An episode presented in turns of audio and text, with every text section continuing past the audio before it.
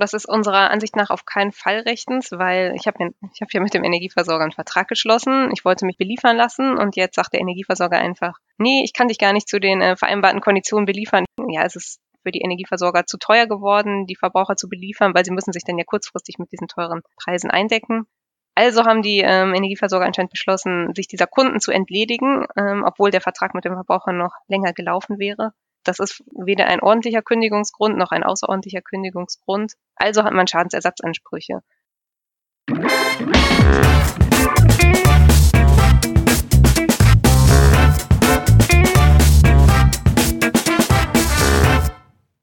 Ich begrüße euch super herzlich zum Her Money Talk, dem Geld- und Karriere-Podcast für Frauen.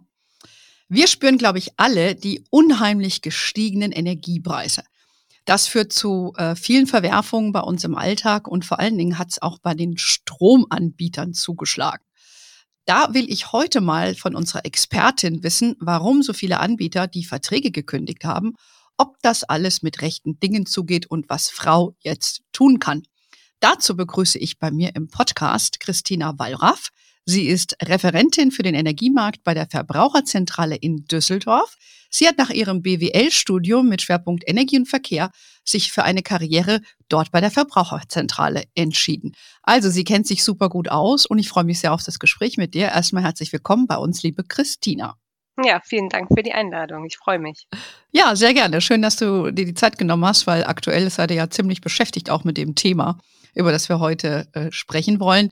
Aber vielleicht bevor wir zum Thema kommen, du hast ja einen sehr berühmten Nachnamen, äh, bist aber weder verwandt noch verschwägert mit dem Investigativjournalisten Günter Wallraff, der, wie du mir gesagt hast, sich, glaube ich, mit zwei F schreibt. Oder eins, ein Buchstaben hat er weniger oder mehr als du. Genau, der hat zwei F in seinem Nachnamen und ich Ach so. eins. Okay. So, genau. Du hast, du warst das, der hast ein weniger. Aber äh, ich finde, trotzdem scheint euch so ein Ziel zu verbinden, nämlich die Welt ein bisschen besser zu machen. Was war denn jetzt der, der Auslöser für deinen Einstieg bei der Verbraucherzentrale?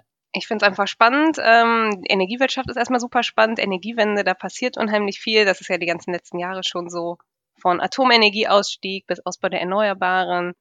Aber dann halt auch mit ähm, etwas bewegen zu können in Richtung ähm, ja, Unterstützung von Verbrauchern und Verbrauchern, äh, dass man einfach auf der guten Seite kämpft und versucht, versucht zu machen, was möglich ist. Das finde ich einfach äh, unglaublich spannend. Mhm, motivieren. Also hast dich jetzt nicht für eine Karriere bei einem großen Stromanbieter entschlossen oder so. Hätte man ja auch machen können. Hätte man ja auch machen können, genau. Bis jetzt finde ich spannend, auch vielleicht dem großen Versorger ab und zu mal auf die Finger zu gucken und zu schauen, ähm, was kann man denn tun, damit Verbraucher weniger Probleme oder Ärger mit ihrem Anbieter haben. Genau, und da sind wir jetzt heute bei dem Thema. Ähm, die Energiepreise, wie ich eingangs gesagt habe, sind ja massiv gestiegen. Ob das jetzt Benzin, Gas äh, und natürlich Strom ist. Und ich habe extra nochmal nachgeschaut, um auch zu gucken, ob das stimmt, was ich gehört hatte. Und es scheint zu stimmen, dass Deutschland international betrachtet fast die höchsten Strompreise hat. Ähm, in Europa sind wir nur knapp, äh, liegen wir knapp hinter, sollte man sagen, Tschechien und Rumänien. Schon ein bisschen Armutszeugnis. Wie kommt es überhaupt? Genau, also wir liegen auch nur hinter äh, Tschechien und Rumänien, wenn man das Einkommen, glaube ich, noch mit zugrunde legt. Wenn man jetzt absolut die Strompreise betrachtet, sind wir im Moment sogar Spitzenreiter, oh. traurigerweise. Genau, und das liegt einfach daran, dass wir in Deutschland auch einen relativen hohen Anteil an Abgaben, Umlagen und Steuern haben. Also mhm. im Moment ist das einfach nur so dieser, ja, das, was Strom wirklich kostet, das macht, obwohl die Strompreise ja jetzt so stark gestiegen sind, das macht immer noch nur um die 30 Prozent aus oder so ein Drittel ungefähr. Dann kommen halt noch die Netzentgelte, dann liegt man bei so gut 50 Prozent und der Rest, das sind dann halt wirklich Abgaben, Abgaben, Umlagen und Steuern. Und das macht halt den Strompreis bei uns so besonders teuer. Warum haben wir so einen Weg gewählt, dass diese Strompreise, also es sind ja diese drei Komponenten, was muss ich mir überhaupt unter Netzentgelt wirklich vorstellen? Dass ich teilhaben darf am Stromnetz? Was, was soll diese Gebühr sagen? Genau, Netz, äh, Netzentgelt, das ähm, ja, jeder Haushalt ist ja ans Netz angeschlossen oder hat auch einen Anspruch darauf, dass er mit Strom versorgt wird. Und ähm, das Netzentgelt wird für den Transport des Stromes äh, gezahlt, dafür ist es fällig. Und äh, es gibt ja diese großen, ähm, ja, diesen großen schnellen Stromleitungen, die man ja auch manchmal sieht. Und dann gibt es noch die kleinen Verteilnetze und ähm, diese beiden Kostenkomponenten führen dann halt dazu, zu dieser Kostenposition Netzentgelte. Mhm. Liegt es auch daran, dass man ähm, da eine Liberalisierung eingeführt hat im Energiemarkt in, ich, ich will jetzt mal sagen, Europa oder in, in Deutschland? weil früher ist das irgendwie so durchgelaufen, dieser Stromposten und irgendwann mal hast du dann diese Werbung gesehen für Yellow und wie sie alle hießen. Ja, wenn ich mich erinnere ich mich noch dran. Ähm, wie kommt das, dass wir hier so, so hohe Gebühren haben und die anderen das nicht so teuer machen? Ja, es kommt vielleicht darauf an, welche Kostenpositionen jetzt alles auch auf den ähm, Strompreis umgewälzt werden. Also im Moment ist ja auch die Bundesregierung bestrebt, einen Teil der Kostenposition anders zu finanzieren, wie zum Beispiel den Ausbau der erneuerbaren Energien. Das hat äh, wesentlich dazu beigetragen, dass der Strompreis teurer geworden ist. Aber nicht nur, dass diese ja, Förderung der erneuerbaren Energien, die wurde halt komplett über den Strompreis bisher bezahlt. Zusätzlich ist auch noch die Befreiung von Unternehmen, die jetzt nicht diese ähm, EEG-Umlage zahlen müssen. Das würde quasi auch noch über den Strompreis mitfinanziert. Und ja, da ist halt die Frage, ob das alles so sein muss, weil andere, ja, weil bei fossilen Energieträgern wird auch nicht immer alles über den Strompreis umgelegt und von daher, ähm, ja, es ist vielleicht auch teilweise eine politische Entscheidung, ähm, was man alles über den Strompreis finanziert und was nicht. Ja, das scheint mir natürlich auch so, ne? Weil das war ja nach dem Atomausstieg, den äh, Frau Merkel damals angekündigt hat, das hängt ja alles damit zusammen, glaube ich, ne? Dann hat man diese, diese Energie, wie heißt es, EEG? Ähm, ja, EEG-Umlage, genau, erneuerbaren Energienumlage.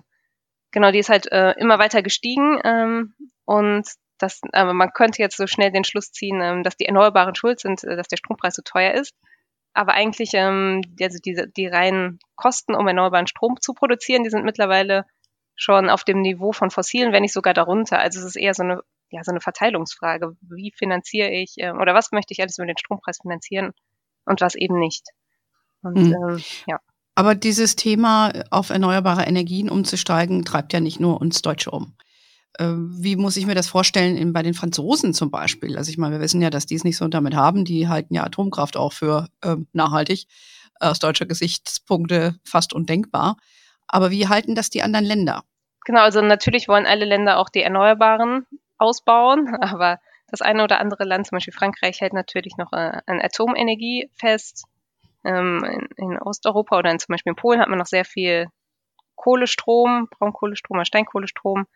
Ähm, und ähm, ja, Deutschland ist, äh, steht ja eigentlich schon ganz gut da. Wir haben ja schon so knapp 50 Prozent Erneuerbare im Strommix. Wir sind eigentlich schon äh, ganz gut, können uns aber nicht darauf äh, ausruhen, weil ähm, in Zukunft wollen wir auch immer mehr aus Strom produzieren. Also wir wollen E-Mobilität, ähm, also da wird nochmal mehr Strom benötigt. Wir wollen heizen mit Strom, äh, mit Wärmepumpen.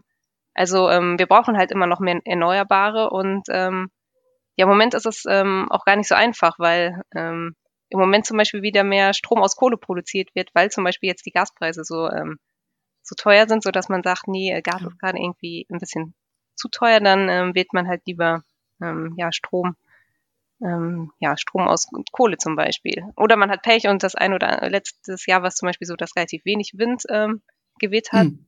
Und dann ist unser erneuerbaren Energienanteil jetzt leider wieder ein bisschen gesunken im letzten Jahr. Genau, aber wir, also, oder worauf ich hinaus will, ist, wir brauchen auf jeden Fall noch einen viel stärkeren Ausbau der Erneuerbaren, weil der Strombedarf in den nächsten Jahren, der wird auf jeden Fall noch steigen.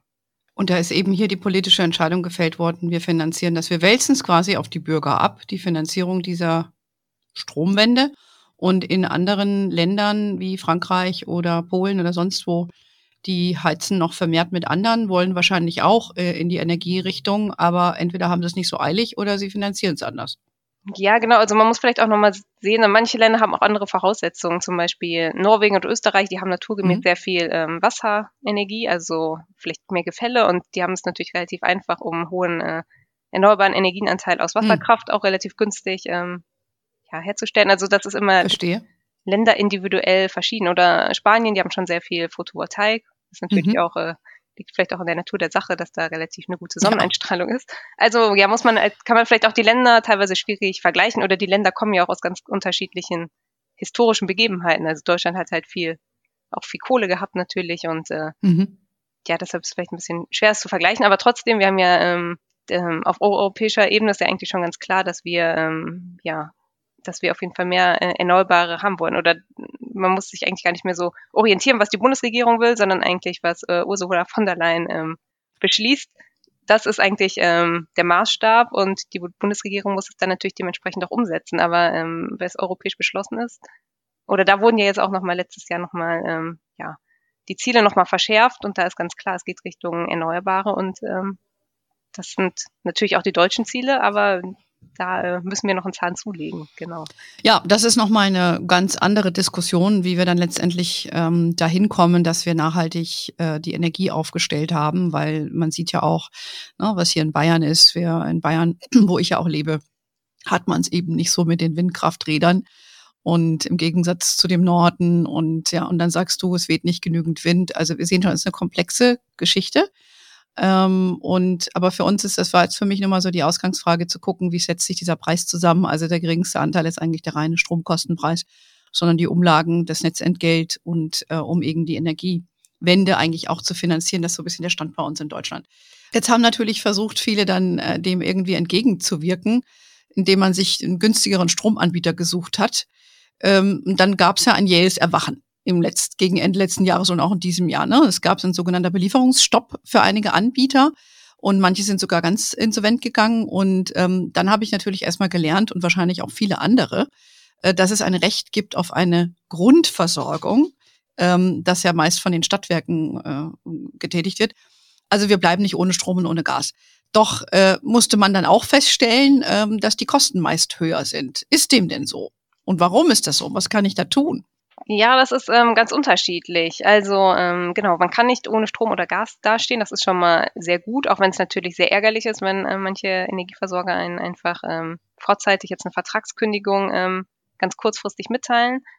Aber genau, man fällt dann jetzt erstmal in die Grundversorgung oder in die Ersatzversorgung beim Grundversorger rein. Und ähm, ja, dann muss man halt schauen, wie teuer ist dieser Tarif.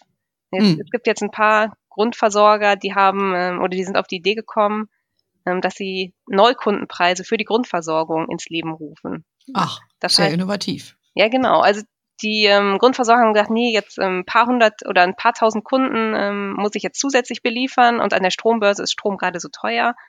Und ähm, für meine Bestandskunden habe ich natürlich schon Energie im Voraus beschafft, aber für die Neukunden natürlich nicht.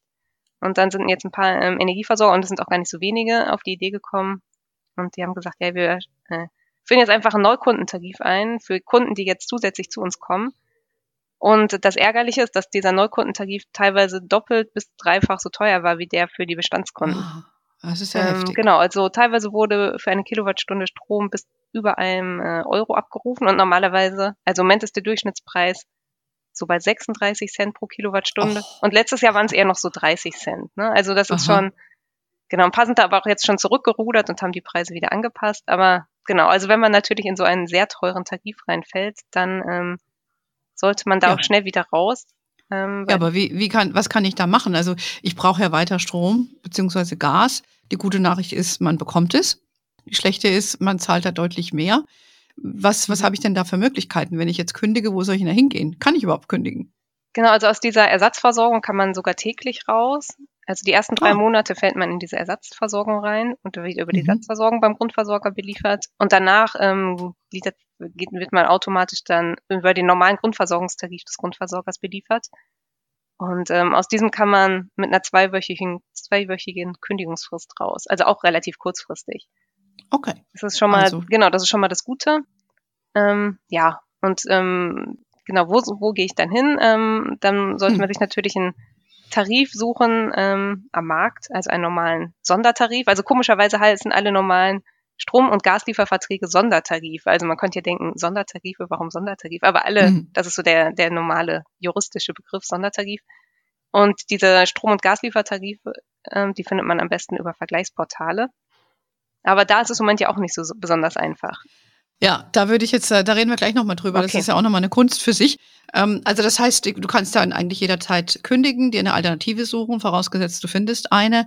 Und äh, habt ihr sonst noch einen Tipp für jemanden, der, der jetzt äh, da schockiert so ein Schreiben erhalten hat? was er dann konkret machen soll? Irgendwas noch notieren oder? Also genau, zu dem Zeitpunkt, wo man mitbekommt, dass man jetzt nicht mehr von seinem vorherigen Anbieter beliefert wird, da sollte man den Zählerstand ablesen und natürlich hm. nichts mehr an das äh, Unternehmen zahlen, das mich nicht mehr ah. beliefert. Ah. Das ist natürlich okay. selbstverständlich, aber ähm, sollte man natürlich äh, irgendwie einstellen. Und dann teilt man noch den Zählerstand dem Netzbetreiber und ähm, ja und dem neuen Anbieter mit, einfach damit ähm, ja dann die Abrechnung auch gemacht werden kann. Mhm. Mhm. Und an, okay, verstehe. Ja, genau. Ansonsten, wenn man vielleicht jetzt auch noch irgendwie erbost ist über die sehr hohen Preise des Grundversorgers, dann kann man auch noch wir haben auch noch so einen Musterbrief auf unserer Internetseite, da kann man auch noch sagen, lieber Grundversorger, ich bin nicht damit einverstanden, dass du mich hier zu diesen sehr hohen Preisen belieferst. Und ähm, also dadurch, dass man, oder man zahlt dann vielleicht nur diese hohen Preise unter Vorbehalt und kann sich eventuell später noch ähm, Geld zurückholen, weil es ist noch gar nicht klar, ob das rechtlich erlaubt ist, diese teuren Neukundentarife oder überhaupt mhm. Neukundentarife. Mhm. Also da okay. gibt es auch in der, also selbst ähm, Juristen von Energieversorgern sagen, nee, wir führen das nicht ein, wir halten das nämlich für rechtlich problematisch. Äh, andere Energieversorger wiederum sagen, nee, wir machen das, wir berufen uns auf unsere Landeskartellbehörden, die haben irgendwie das okay gegeben. Die Bundesnetzagentur wollte sich dazu auch noch nicht so richtig ähm, ja, committen oder auf eine Seite stellen und jetzt ähm, muss man wahrscheinlich warten, bis Gerichte dazu ähm, was entscheiden. Also du redest jetzt von diesen überhöhten Tarifen, die aufgelegt wurden für Neukunden, in Anführungszeichen. Ja, richtig, genau. Der, mhm, verstehe. Ja. Okay, also wer da sicher gehen möchte, einfach mal bei euch auf die Seite gucken, sich so einen Brief runterladen und schon mal vorsorglich sagen, ich protestiere. Mhm. ja, und dann kriegt er vielleicht ein bisschen Geld zurück später. Vor allen Dingen ähm, stellen wir es ein bisschen vor wie bei den Banken, die ja auch, da gab es ja auch ein Gerichtsurteil für irgendwelche Gebühren, die sie jetzt dann auch zurückerstatten müssen. Also das ist auch so mehr so eine vorsorgliche Geschichte. Ähm, just in case. Ja? Ähm, also gut, das wäre vielleicht nochmal so ein kleiner Tipp, kleine Handlungsanweisung. Aber die Frage, die sich mir generell stellt, muss ich überhaupt die Kündigung von so einem Anbieter, den ich mir sorgfältig ausgesucht habe, so einen Alternativen, überhaupt akzeptieren? Ja, ist das überhaupt rechtens? Ähm, gibt es da von euch auch Erfahrungen dazu? Genau, das ist unserer Ansicht nach auf keinen Fall rechtens, weil ich habe oh. ja, ich hab ja mit dem Energieversorger einen Vertrag geschlossen. Ich wollte mich mhm. über ein oder zwei Jahre ähm, beliefern lassen und jetzt sagt der Energieversorger einfach, nee, ich kann dich gar nicht zu den äh, vereinbarten Konditionen beliefern. Ich habe mich irgendwie also oft ist es so, dass diese äh, Energieversorger oder die oder in der Branche vermutet man das auf jeden Fall, dass die sich immer sehr kurzfristig ähm, beschafft haben mit Strom und Gas. Und solange die Preise an der Börse niedrig waren, ging das natürlich gut. Und jetzt, wo die Preise hoch sind, ähm, ja, ist es für die Energieversorger zu teuer geworden, die Verbraucher zu beliefern, weil sie müssen sich dann ja kurzfristig mit diesen teuren Preisen eindecken. Also haben die ähm, Energieversorger anscheinend beschlossen, sich dieser Kunden zu entledigen, ähm, obwohl der Vertrag mit dem Verbraucher noch länger gelaufen wäre. Und das ist unserer Ansicht nach weder ein ordentlicher Kündigungsgrund noch ein außerordentlicher Kündigungsgrund. Also hat man Schadensersatzansprüche. Und das ist auch ganz mhm. wichtig, dass, ähm, dass man das geltend macht, weil ähm, das sind zum Teil ja recht hohe Beträge. Genau, ich kann vielleicht noch kurz erklären, wie sich dieser Schadensersatzanspruch in etwa berechnet. Ja. Ja, okay, das ist ähm, Genau, also beim Energieversorger hätte ich jetzt vielleicht noch bei meinem alten Energieversorger hätte ich ja vielleicht jetzt noch vielleicht 5 Cent für Gas gezahlt und jetzt muss ich bei meinem Grundversorger vielleicht schon 15 Cent zahlen, also vielleicht hm. das Dreifache. Und dann ähm, nimmt man einfach diese Differenz zwischen neuen und altem Preis, in diesem Fall so um die 10 Cent, und ähm, schaut, wie lange der Vertrag noch gelaufen wäre und wie viel Verbrauch ich noch ähm, in der restlichen Vertragslaufzeit gehabt hätte. Und äh, vielleicht steht mir ja sogar auch noch ein hoher Bonus zu, den ich jetzt auch nur nicht oder nur einseitig bekomme. Und je nachdem, also das können schon irgendwie hohe dreistellige oder teilweise auch vierstellige Beträge sein, gerade bei Gas, ja. da, habe ich einen höheren Verbrauch. Mhm. Und ähm, genau, und die meisten ähm, von diesen Unternehmen haben ja auch, bevor die Heizsaison so richtig losging, diese vorzeitigen Kündigungen ähm, verschickt. Also vielleicht im Dezember, manche aber auch schon im Oktober. Und ähm, ja, das kann dann ja richtig ins Geld gehen. Und deshalb, genau, da haben wir auch ähm, Musterbriefe zu auf unserer Internetseite. Und ähm, das sollte man auf jeden Fall dem Energieversorger noch schicken. Ja. Ähm, richtig. Wir kriegen auch schon erste, erste Mails vom äh, Energieversorger oder über, über Verbraucher ähm, vom Energieversorger dann mitgeteilt, wo dann so ein okay. Ver Vergleichsangebot gemacht wird. Teilweise sind das aber nur lächerliche Ach. Beträge von, von fünf mhm. oder 15 Euro, die dann als Vergleich angeboten werden. Ähm, teilweise aber auch 250 oder 300 Euro, also so ganz unterschiedlich. Und ähm, ja, also ich, also so einen lächerlichen Betrag würde man natürlich nicht äh, annehmen. Und da ist vielleicht auch noch ein Tipp, dass Verbraucherinnen und Verbraucher sich auch noch kostenfrei an die Schlichtungsstelle Energie wenden können. Das ist auch noch äh, mhm. eine ganz gute Institution. Wow. Genau. Also man muss sich das nicht gefallen lassen, Richtig. weil du hast jetzt auch mehrfach den äh, Begriff äh, Strombörse erwähnt. Äh, die Hörerinnen bei uns sind natürlich interessiert an der Börse, an Aktien, an ETFs und solchen Sachen. Aber mit der Strombörse sind wir ja nicht so versiert. Das heißt, wie muss man sich das jetzt vorstellen? So ein Anbieter geht daher und besorgt sich, wie sich andere eine Aktie kaufen, einfach mal ein bisschen Strom. Ja, so in etwa. Also Energieversorger können bis zu drei Jahre im Voraus ähm, sich mit Strom eindecken. Und ähm, ja, die meisten werden so eine Mischkalkulation fahren. Das heißt, äh, ich beschaffe vielleicht so 70, 80 Prozent im Voraus, ähm, aber kurzfristig gibt es natürlich auch noch Abweichungen zwischen dem, was ich gedacht habe, was ich an Energie brauche und meinem Kundenstamm oder das, was die Kunden dann wirklich verbrauchen. Und deshalb kann man sich auch immer noch kurzfristig Mengen zukaufen oder auch kurzfristig wieder Mengen verkaufen. Also, aber da gibt es wirklich unterschiedliche Strategien oder andere, wie die, wie ähm, angesprochene Discounter, die beschaffen vielleicht nur kurzfristig äh, an der Börse, weil kurzfristig kann man teilweise auch noch relativ günstig an Strom kommen. Zum Beispiel, wenn gerade ganz viel Sonne oder Wind am Markt ist, dann gibt es teilweise sehr günstige Preise, teilweise auch negative und so kann man dann teilweise sich auch kurzfristig sehr günstig mit Energie eindecken, aber erfährt vielleicht ein höheres Risiko, dass ähm, kurzfristig dann doch nicht so günstige Energie vorhanden ist. Oder so wie jetzt, jetzt ähm, ist es jetzt schon halt seit Monaten sehr teuer oder diese ganz günstigen Preise sind eigentlich gar nicht mehr vorhanden, weil Energie halt so rar ist und dann alle Energie auf einmal haben wollen. Aber man kann äh, von außen leider nicht beurteilen. Also man weiß jetzt nicht, Stadtwerk XY beschafft so und so. Also da lassen sich die Unternehmen auch nicht so gerne in die Karten schauen.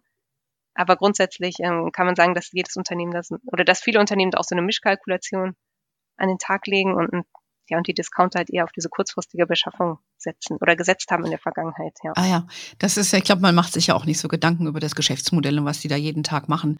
Und diese Strombörsen, seit wann gibt es das jetzt? Das hatte ich ja eben schon eingangs gesagt, ne? Das, äh, das, das ja, muss auch schon. Frage. Auf jeden Fall schon. Ähm, seit den, ähm, Ende ja, also, der 90er, oder? Genau, also der Markt ist schon liberalisiert seit über 20 Jahren jetzt. Also dass hm. man auf jeden Fall den Anbieter wechseln kann und sowas. Und ja, die Strombörsen gibt's aber auch schon weiß nicht, 15 Jahre oder sowas, also auch schon, wenn nicht sogar noch länger, kann ich, kann ich dir jetzt ehrlich gesagt auch mm, ja, es ist, ja, ja, ist ja nicht, ist ja nicht relevant, aber nur einfach die Dynamik ein bisschen zu verstehen, ne? Also da wurde der Markt liberalisiert und dann hat man, äh, musste man nicht nur die Stadtwerke hier bei mir in Erding nehmen, sondern du kannst auch, keine Ahnung, Stadtwerke Freising oder aus Hamburg wählen, sag ich jetzt mal überspitzt gesagt. Genau. Und dann hat sich halt der Markt für Private entwickelt und die, die decken sich halt an diesen sogenannten Strombörsen eben ein und kaufen mit mehr oder minder Erfolg wie wir jetzt gehört haben, äh, haben sich dann einige fair kalkuliert und daraufhin einfach die Preise äh, oder die, die, die ja, gekündigt, ähm, die Verbraucherverträge, die die hatten, oder sie sind insolvent gegangen. Genau, was man nur alle, die gekündigt. Genau, also was vielleicht nochmal spannend ist, dass ja auch viele Unternehmen dann gekündigt haben, obwohl sie nicht Insolvenz angemeldet haben. Und genau deshalb hat man ja auch diese hm. Schadensersatzforderung. Also das ist ja. vielleicht das Neue, was es jetzt gibt. Also dass ein paar Anbieter Insolvenz anmelden mussten, das gab es auch schon vor sieben, acht Jahren, Telderfax, Flexstrom, Care Energy. Mhm. Das gab es öfter schon mal, aber dass jetzt Anbieter einfach, ich sag mal so, sich der Kundigen, Kunden entledigen und Kundinnen vor allen Dingen natürlich auch, ähm, das ist, ähm, das ist jetzt neu und das hat halt jetzt irgendwie für so relativ große Überraschung gesorgt oder dass auch die Kündigungen dann so kurzfristig waren. Also ja, ich finde das auch interessant, ne, weil deshalb wollte ich einfach auch mit dir da heute mal äh, drüber sprechen, weil man, ne, auch dass das so eine Grundversorgung gibt und so Sachen, da habe da hab ich ehrlich gesagt nie drüber nachgedacht. Und äh, dann, dann siehst du auf einmal, dass die Leute ähm, kündigen oder dann insolvent gehen. Das mag ja vielleicht noch sein, aber dass die dann einfach den Stromanbieter kündigen, das hat so ein bisschen was von den Sparkassen, die dann einfach unlukrative Sparverträge loswerden wollten. Da gibt's, gehen ja auch durch die Presse jetzt sehr häufig, ne? Und das ist natürlich auch angefochten worden. Nur weil sie jetzt für sie nicht mehr lukrativ war, wollen sie die Kunden loswerden. Das ist ja auch nicht die feine Art. Und deshalb ist es ja auch richtig, dass ihr da entsprechend auch Tipps gibt. Das muss man sich nicht vergefallen lassen. Ne? Genau, auf jeden Fall sollte man dagegen vorgehen und das nicht einfach ähm, so über sich ergehen lassen. Und ich denke mal, ja. das machen auch viele, ja. Ja, ja, das, das denke ich auch. Also das ist, ich habe das auch bei mir im, Kreis äh, mit einer, einer Freundin von mir, die hatte das auch eben, dass dann plötzlich gekündigt wurde und die dann gesagt hat, sie muss jetzt so viel mehr bezahlen. Das ist immer nämlich bei dem Thema, ne? Die sind damit völlig überfordert. Dann musst du erstmal dich mit auseinandersetzen, dann brauchst du ein bisschen Zeit dazu. Und ratzi-fatzi äh, sind da ein paar Wochen rum und du zahlst dann hier die Kohle, ja. Also ähm, von daher haben wir hier schon mal, glaube ich, ein paar ganz wichtige Tipps. Aber das ist eben schon mal gesagt, wenn, wenn man sich jetzt Alternativen, Alternativen sucht, dann sind diese Vergleichsportale interessant und dieses, ich sage jetzt mal, Stromhopping mit Hilfe der Vergleichsportale war ja für manche schon richtig Sport, ne? die dann einmal im Jahr hingegangen sind und haben gecheckt, wo kriege ich beste, den besten Deal und ähm, sind dann sind da gewechselt. Ich muss gestehen, ich habe das nie gemacht, weil ich bin dann immer, habe da auch mal gedacht, okay, wenn das jeder macht, guckst du halt auch mal. Und das hat mich erstens ein bisschen erschlagen an die ganzen Informationen. Ähm, äh, die ganzen Kriterien, die da draufstehen. Und wenn ich dann aber nachgerechnet habe, hat sich für mich im Kern nicht gelohnt, weil du musst immer auf diese Bonuszahlungen dann irgendwie rechnen. Und wenn ich da mal das ganze Paket ausgerechnet habe, ich habe das eigentlich immer gelassen, aber gut, das bin eben dann ich. ähm, aber viele vertrauen halt auf diese ähm, Vergleichsportale. Die größten sind ja, glaube ich, wie du mir auch sagtest, ne, Check24, Verifox mhm. sind, glaube ich, so die bekanntesten. Kann ich da heute einfach guten Gewissens hingehen und sagen, so, zeig mir mal, wer ist der Beste oder die Beste? Ähm, ja, also ich sag mal so, das Beste, was man hat, sind die Vergleichsportale, weil sonst kann man nicht vergleichen. Wir haben 1100 Stromanbieter in Deutschland und man kann nicht auf die Internetseiten dieser ganzen Anbieter gehen und äh, da die Preise individuell vergleichen. Also genau, also gehe ich halt zu den äh, Vergleichsportalen. Und im Moment, ähm, also eigentlich sind die Vergleichsportale sehr gut, die haben eigentlich eine gute Datenbank ähm, die ganzen Jahre gehabt. Aber jetzt ist die Situation ein bisschen anders, weil auch die Vergleichsportale teilweise nicht mehr so gut mit der ähm, Datenaktualisierung hinterherkommen. Das heißt, es kann sein, dass dann ein Tarif angeboten wird, der noch aus dem letzten Jahr ist oder ähm, der sich erstmal als vermeintlich günstig darstellt. Aber wenn man dann auf die Anbieterseite geht, muss man feststellen, dass die Preise schon viel höher sind mittlerweile. Oh. Also man darf sich nicht zu früh freuen und sollte auf jeden Fall immer noch so den Gegencheck über die ähm, Seite des Anbieters machen. Das ist zum einen so. Und ähm, was schon immer so war, ist, dass man bei Vergleichsportalen eigentlich wissen muss, wie man sie bedient. Also welche Filter sollte ich vielleicht ähm, mhm. ausstellen, damit ich ein ganz guten, ähm, ganz gutes Tarifergebnis bekomme. Oder auch damit mir möglichst viele Tarife angezeigt werden. Ähm, okay.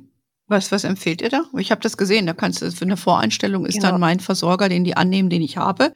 Das ist quasi, wie wir in der Fachbranche, in unserer Branche sagen würden, die Benchmark gegen den sich die anderen irgendwie messen müssen. So habe ich das gesehen. Genau, man stellt erstmal den ähm, Anbieter ein, den man hat und auch den Tarif wählt man erstmal aus, wobei man auch da sagen muss, dass die Portale immer nur die Neukundenpreise und Tarife anzeigen. Also wenn ich jetzt vor fünf Jahren irgendeinen Tarif äh, mit dem Namen, was weiß ich, äh, grüner, grüner Markt oder was auch immer gewählt habe und den gibt es jetzt immer noch, dann können auch die Preise, die dahinter liegt sein, nicht mehr stimmen. Mhm. Das heißt, man sollte auch ah. gucken, mit welchen Preisen das Portal rechnet dann empfehlen wir halt diese, ähm, diese Filter zu ändern. Das heißt, zum Beispiel den von dir angesprochenen Bonus, den sollte man erstmal rausnehmen, weil der verzerrt ja die Kosten, die Gesamtkosten. Also so ein, Eben. so ein Stromtarif besteht eigentlich immer aus einem Arbeitspreis und einem Grundpreis. Und ähm, ja, und wenn man da noch irgendwie jetzt von diesen, und genau, und daraus errechnet sich der Gesamtpreis, ne, mit dem, also der Arbeitspreis multipliziert mit dem Verbrauch.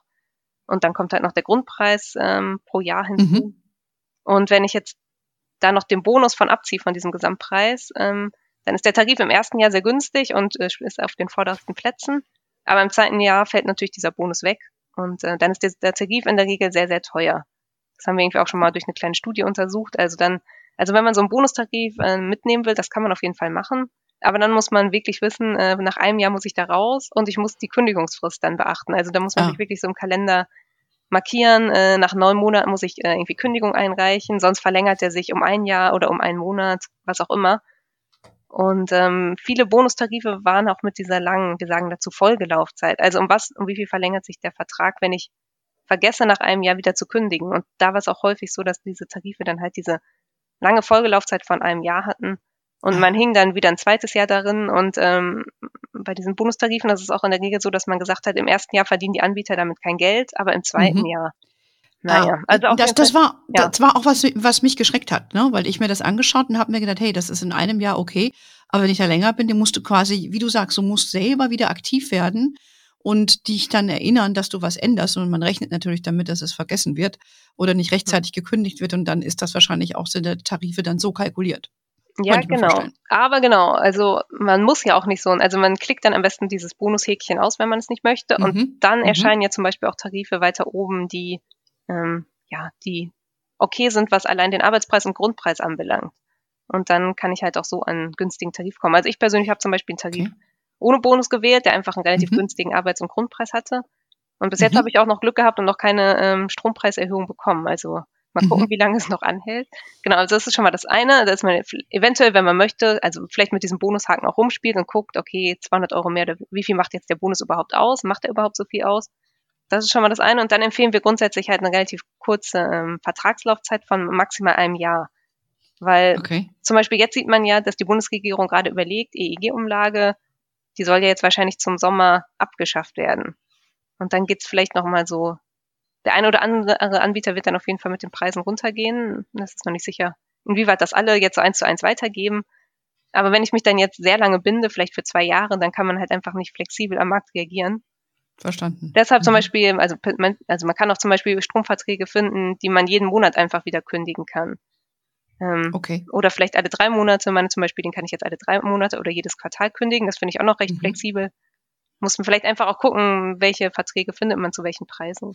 Okay. Dann, was noch wichtig ist bei den Portalen, es gibt oft so eine Filtereinstellung, direkte Wechselmöglichkeit heißt das. Also wenn dieser Filter voreingestellt ist, werden mir nur Tarife angezeigt, bei denen ich direkt über das Portal wechseln kann. Aha, was es Und, gibt. Ja, genau. Ich drauf kommen. genau, da kriegt dann das Portal ähm, ja eine, eine höhere Provision vom Anbieter, wenn, äh, wenn dieser Haken da ist. Ähm, und das ist eigentlich immer voreingestellt. Ähm, aber dadurch ist das Tarifergebnis nicht, äh, viel kleiner. Also es gibt ja auch viele ähm, Anbieter, die sagen einfach, nee, das ist uns irgendwie zu teuer, diese Provision ans Portal. Wir möchten, wir möchten das gar nicht. Und äh, aber das ist eigentlich relativ wichtig, damit man halt ein gutes, ähm, ja, einen guten Gesamtüberblick über den Markt bekommt. Ja, das finde ich äh, sehr interessant, weil ähm, diese Portale es ist ja auch ein Geschäftsmodell. Ich glaube, da machen sich viele vielleicht auch nicht so Gedanken drüber, wie die sich eigentlich finanzieren, nur weil es für mich umsonst ist. Die können das ja nicht für lau machen. Das heißt, würdest du sagen, deren Einkunftsquelle sind solche Sachen? Also wir würden jetzt sagen, sogenannte Affiliate-Links.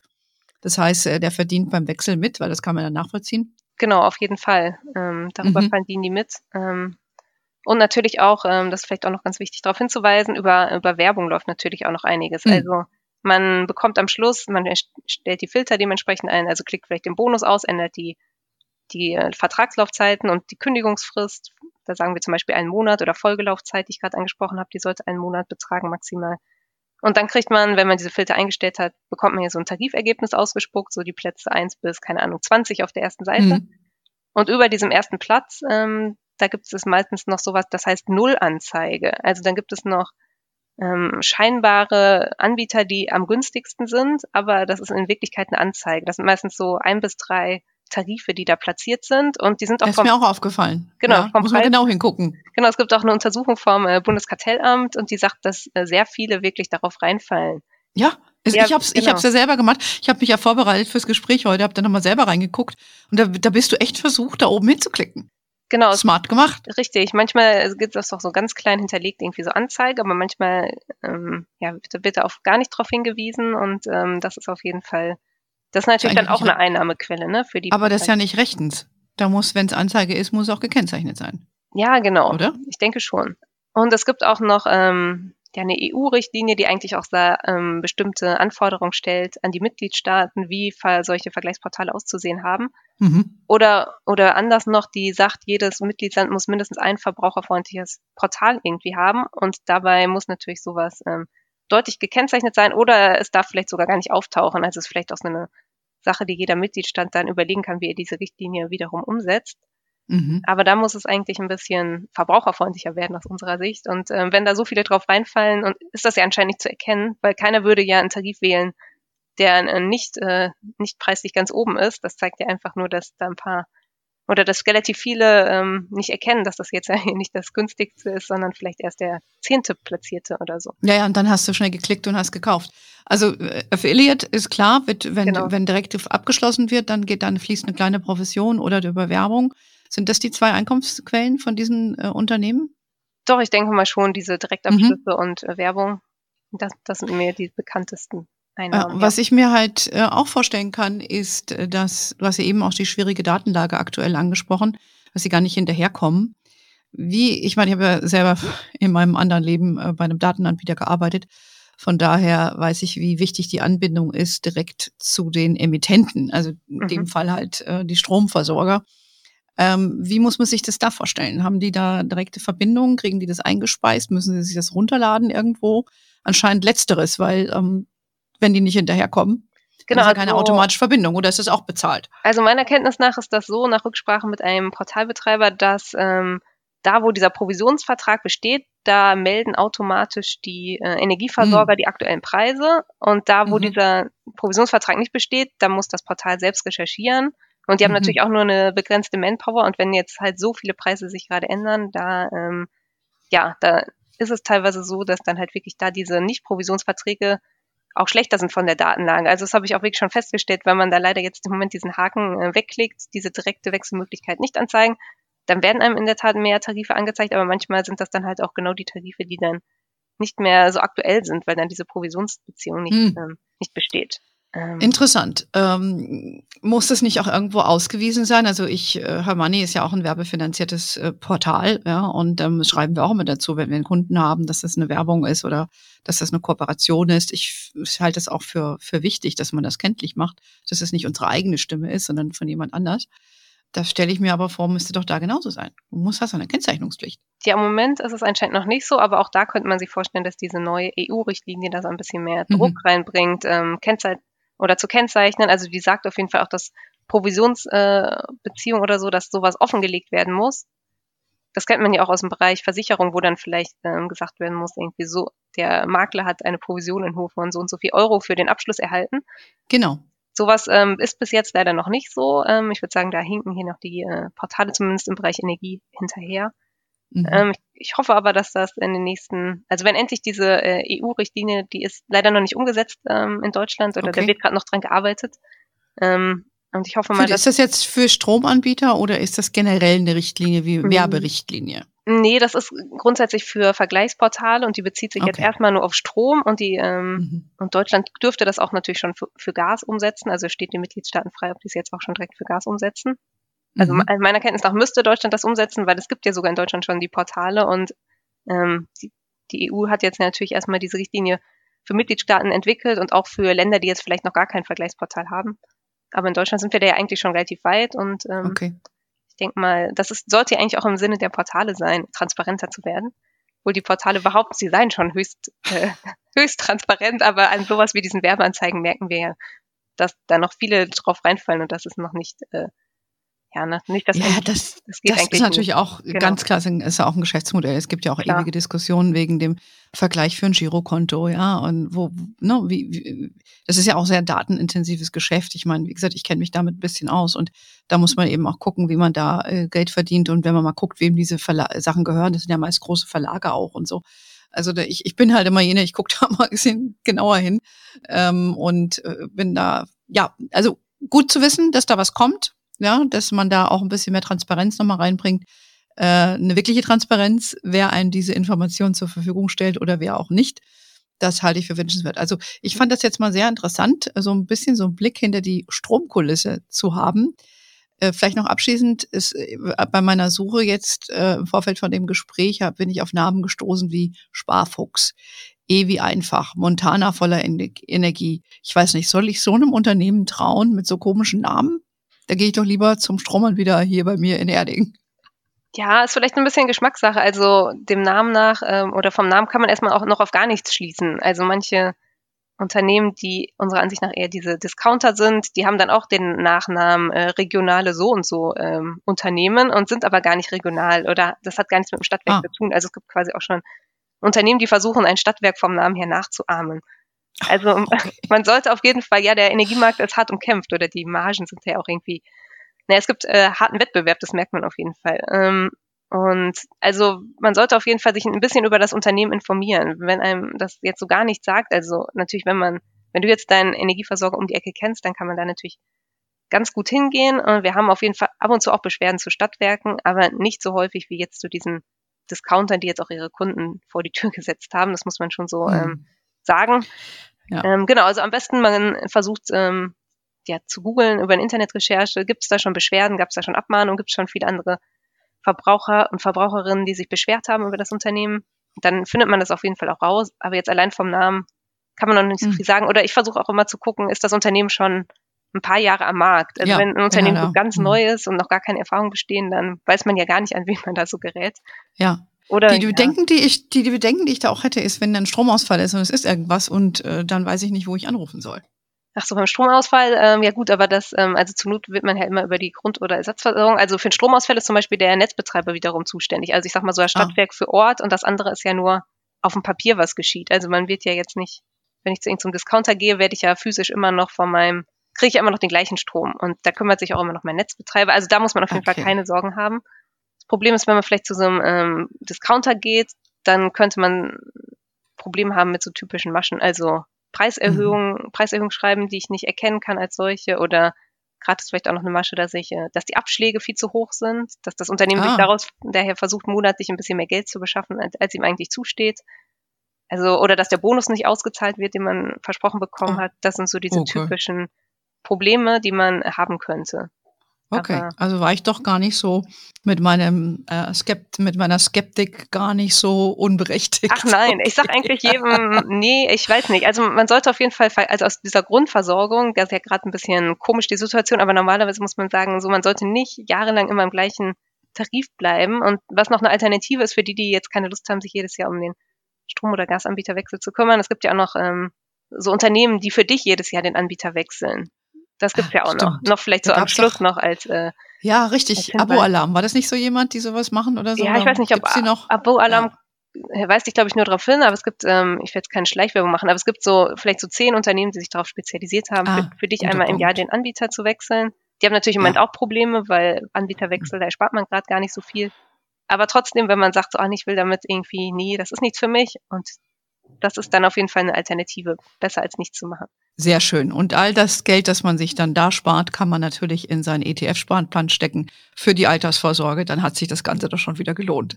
Also ganz Beispiel. lieben Dank, äh, Christina, für deine wertvollen Tipps. Gerne auch mal auf der Webseite der Verbraucherzentrale nachschauen. Da gibt es noch diese Downloads, von denen du eben sprachst und auch einige Infos noch dazu. Ja, ich danke dir für deine Zeit. Euch danke ich, dass ihr zugehört habt bei Hermoney. Äh, findet natürlich auch wieder ganz viele Investment-Tipps, Events, unsere Hermoney Academy. Also äh, vergesst nicht, unser Newsletter zu abonnieren. Und äh, ihr wisst auch, wir sind auf Facebook, LinkedIn, Instagram. We are wherever you are. In diesem Sinne, have a wonderful day. Until next time und ciao.